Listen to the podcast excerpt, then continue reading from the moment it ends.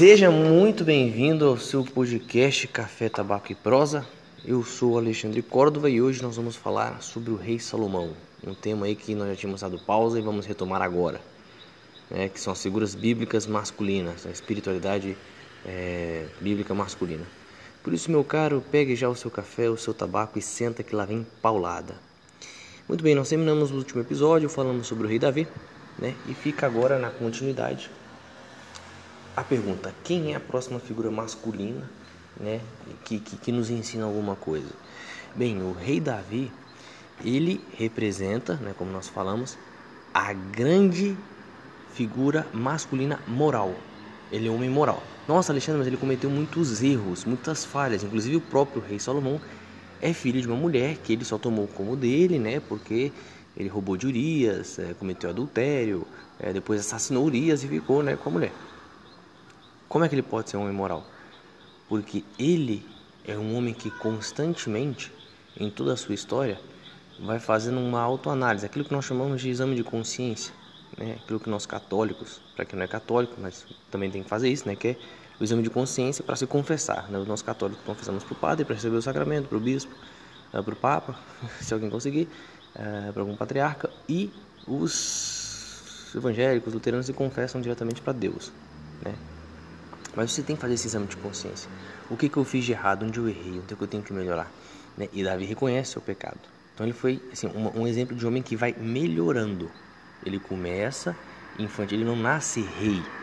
Né? Tanto é que ele é consagrado rei criança. Ele só é entronado já adulto, porque ele tem que viver, ele tem que amadurecer. E ele só assume, assim, encarna completamente a sua figura de rei para ficar para a história, tanto é que a bandeira de Israel até hoje leva o seu símbolo, né? porque ele teve que amadurecer, melhorar, se aperfeiçoar. Portanto, não são 3, 4, 5, 10, 15 posts que você vai ler no Instagram sobre espiritualidade masculina, não é escutando todos os podcasts num, numa semana, num dia, num mês, num ano, que você vai se transformar numa grande referência moral masculina. Não, né? Tudo se necessita um tempo, se necessita uma caminhada, né? Roma não foi construída num dia, as pirâmides não foram construídas num dia, nenhum santo foi santo da noite para o dia. É, Jesus Cristo não veio da noite para o dia, né? ele teve uma história de salvação que começou lá com Adão e Eva até, até ele vir. Né? E nessa história de salvação, nesse amadurecimento da figura do homem, nessas referências, nós temos ali Salomão, que ele é um ponto muito importante. Né? Nós já falamos de várias figuras masculinas, que ela tem que, essas figuras masculinas, esses homens, né, vão apresentando para nós cada vez mais um ideal, né, uma, uma meta a se seguir em algum sentido, né? E é nós vemos assim são todos homens falhos, débeis, a exceção de Jesus Cristo, mas todos vão apresentando assim características morais que vão se de, de certa forma nos transcendendo. E nós temos o rei Salomão. Que quem é rei Salomão? Rei Salomão, primeiro de tudo, né? Ele encarna ainda de modo muito mais forte, muito mais transcendente, a figura do rei, né? Tanto é que o próprio Dr. Jung ele fala nos arquétipos, né, que a figura do rei, quando ela é bem encarnada, bem vivida, também por nós homens, a tendência é que tudo ao nosso redor comece também a prosperar. Né? Ele dá o exemplo ali da criança divina. Quando nasce a criança divina, cita como exemplo Jesus Cristo, uh, Dioniso, que são essas crianças marcadas né, na história, na mitologia, no caso, na história do cristianismo, uma história mesmo. Quando nasce uma criança divina, que é uma imagem de um homem novo, a tendência é que tudo conspire para que essa criança morra. Moisés, por exemplo, Moisés nasceu. Né, junto com ele vem a libertação do povo. Não todas as crianças morreram. Ele foi posto no rio, poderia ter morrido, etc, etc. Jesus Cristo, Dionísio, para quem conhece a história de Dionísio, a mesma coisa. Né, sobreviveu a uma matança. Ou seja, existe uma espécie de energia, um, um canalizador contrário para que nós nos afoguemos, morramos em vícios. Né? Mas, porque aí nasce o homem novo. Salomão foi encarnou esse homem novo, porque ao contrário ele, ele, já, ele já vive esse homem novo de tal forma que agora a tendência é ele as coisas como que emanam dele. Tanto é que hoje se sabe historicamente que o rei Salomão foi a pessoa mais inteligente da história da humanidade e também o homem mais rico. Ninguém nunca, até nos dias de hoje, mesmo com marketing digital e todas essas coisas, ninguém nunca conseguiu alcançar a fortuna né, material mesmo que ele teve. Né, aproximadamente um trilhão, uma coisa assim. que meu gato Apolo está participando do podcast. Hoje é o podcast. é... Por quê? Porque a, até a, a bênção que ele fazia, a, a bênção do santuário, a bênção do povo, de fato havia ali uma bênção de Deus, porque a, a, a natureza humana e a bênção divina se encontravam num plano só. Compreendem? Então, e você vê ali então um homem que, de, de tal fama de sabedoria que a sabedoria dele chegou no Oriente, a forma que a rainha de Sabá vinha consultar Salomão. Né? As mulheres desejavam Salomão. Por quê? Porque Salomão ele tá, ele representa o segundo pilar daquilo que um homem e uma mulher devem ser, né? na sua integralidade. O que, que é o homem? O que, que é a mulher? Ele é corpo, ele tem um corpo, né, que precisa comer, dormir, acordar, tratar, tomar banho, né? Precisa se exercitar, precisa cuidar da saúde, então ele não vive. Ele é alma, ou seja, ele tem uma atividade intelectual que rege o corpo, que domina o corpo, uma razão.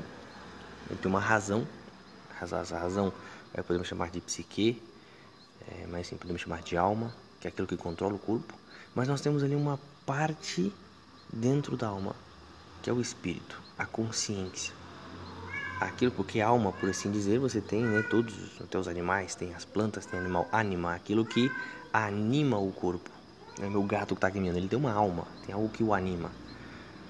Né? Então, nesse sentido, nós ainda não chegamos na parte espiritual, ficamos só na moral, só no corporal, até o rei Davi. E hoje nós já começamos a parte intelectual, com o rei Salomão, porque foi o homem mais sábio da história da humanidade. Por quê?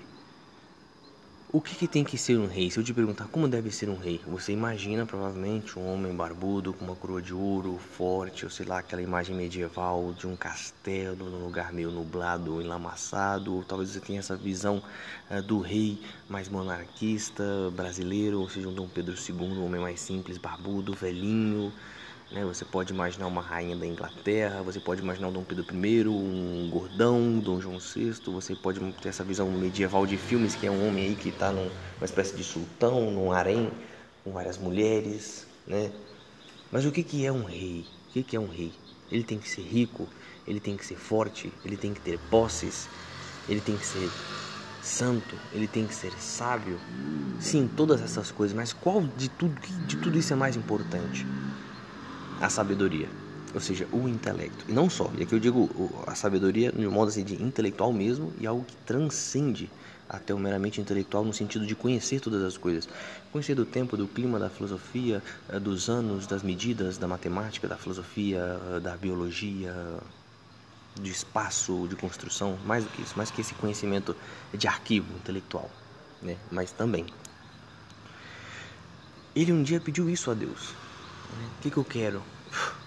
Né? Não sei se vocês viram Game of Thrones, existe uma cena, né, que ali naquele reino, naquela, sei lá, que eu não vi, acompanhei muito a série, mas eu vi um dia um episódio, tem aquele reino, aquela rainha que tem um cabelo curto, que ela tem um amante, que tem as mãos ali de pedra, alguma coisa assim.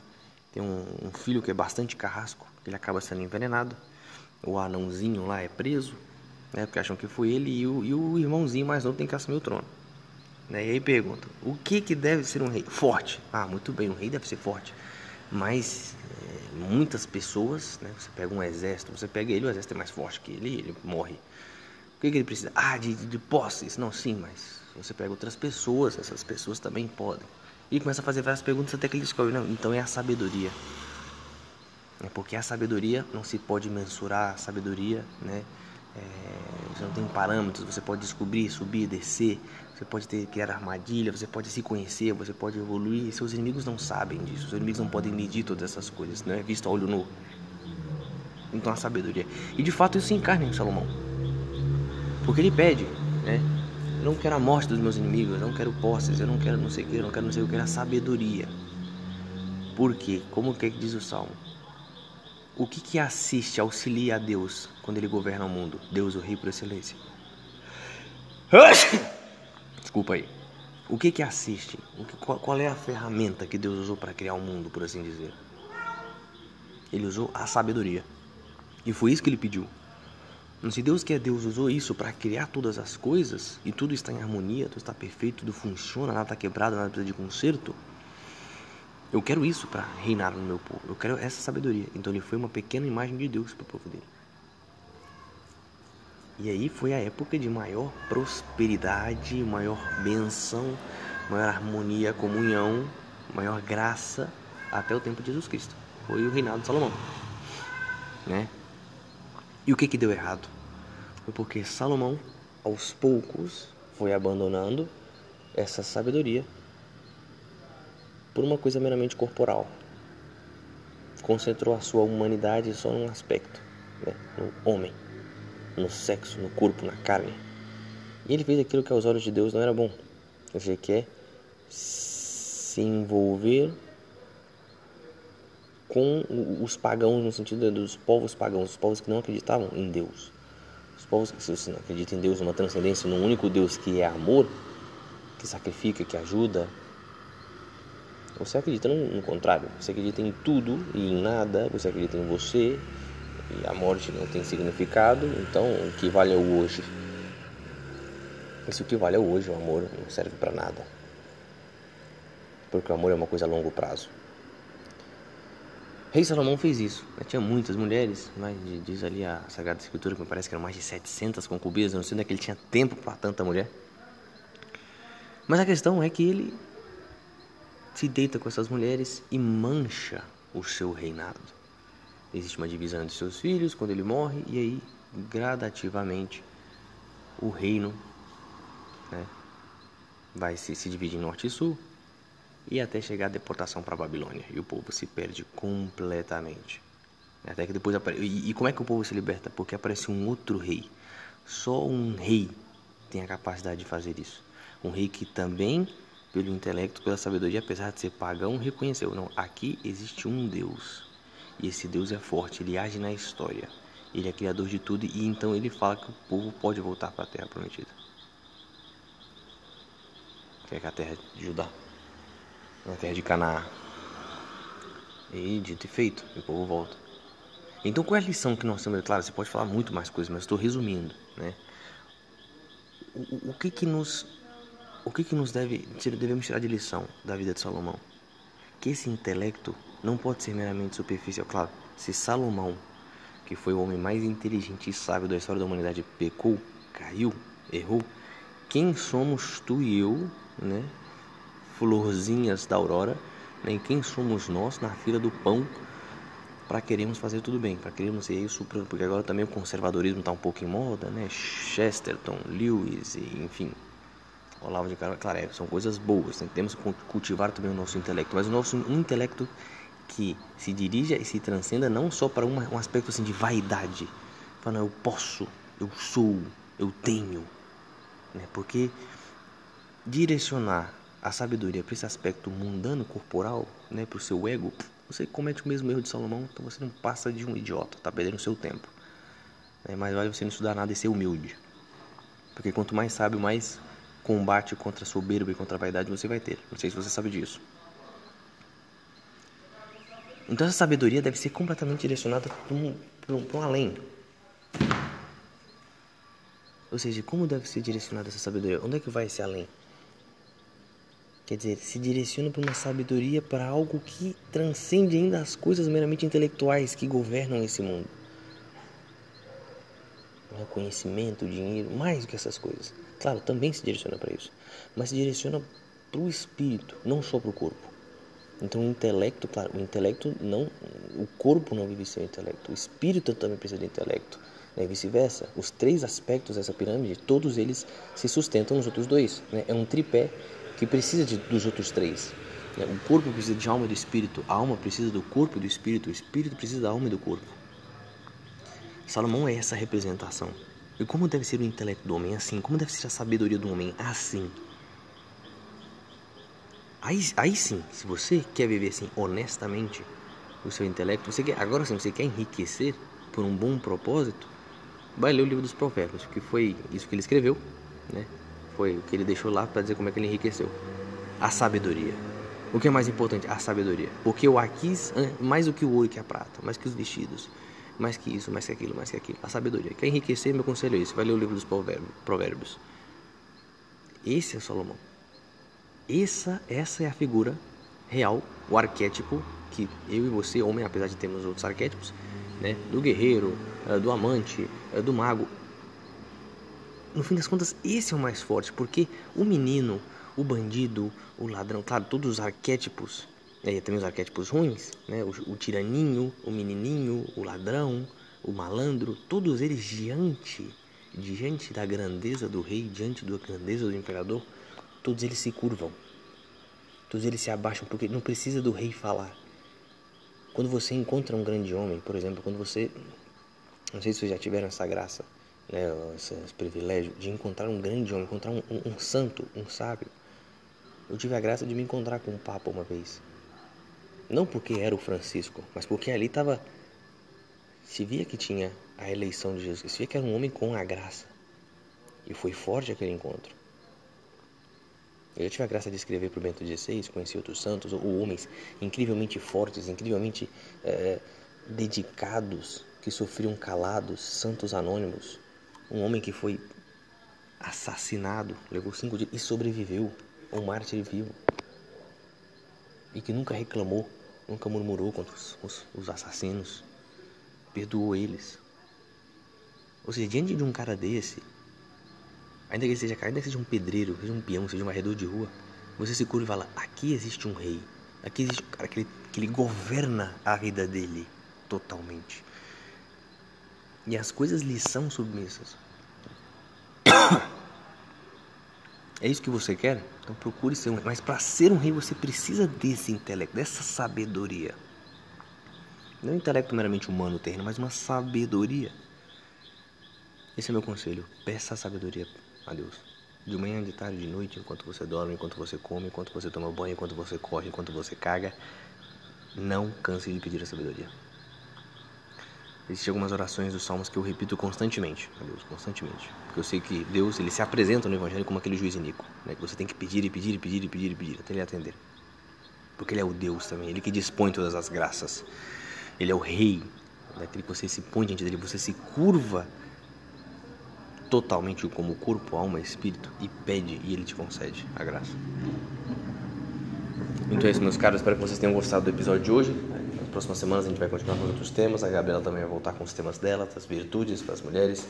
É, estamos aqui nos ajustando. É, as boas notícias: me casei, agora também sou pai de família. Né? E para mim também vai ser um desafio viver esse tempo, buscar esse arquétipo, abandonar toda a vida de antes, é, a juventude, o egoísmo, o eu, os meus projetos, porque agora eu tenho uma casa para governar, um povo para servir, me sacrificando uma prosperidade para alcançar, uma sabedoria para buscar.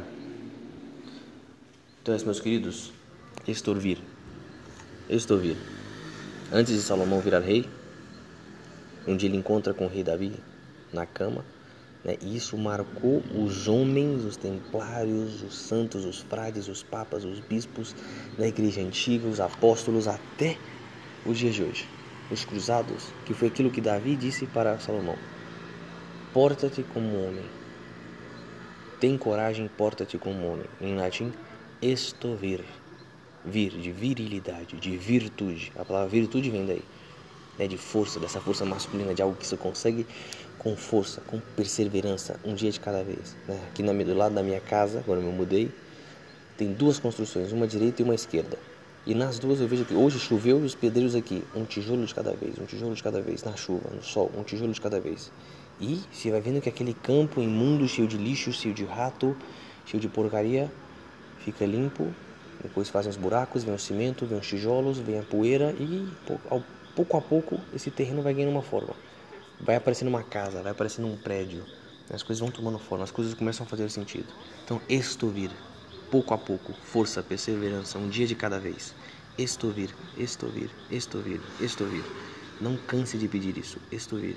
Senhor, estovir. Ele diante do rei. Que devo fazer, Pai? Estovir, estovir. Seja homem. E como homem, ele se pôs diante de Deus e falou: É isso que eu preciso, ser homem. Eu preciso dessa sabedoria. Essa sabedoria vai alimentar meu corpo e meu espírito. Estovir. E pediu a sabedoria. Eu lembro quando eu estava no seminário, e para encerrar, um dia eu estava de férias, encontrei uma tia minha Eu falei, como é que você tá? Tá precisando de alguma coisa? Eu falei, não, só de oração. Reza para que Deus, reza pra, pra Deus para ser humilde. Eu sou muito soberbo. Eu falei, não, vou rezar para Deus te dar sabedoria. Porque dele te dando a sabedoria, todo o resto vem por complemento. Eu falei, putz, que, que, que, sacada. Uma senhora me disse isso. Eu não vou pedir para Deus te fazer humilde, vou pedir para Deus te fazer sábio. Né? E sendo sábio, você vai ser humilde. Porque a sabedoria não está na arrogância, não está na prepotência, não está nessas coisas né, superficiais. Isto vir, meus caros, sejam homens, tenham coragem e portai-vos como homens. Até o próximo episódio.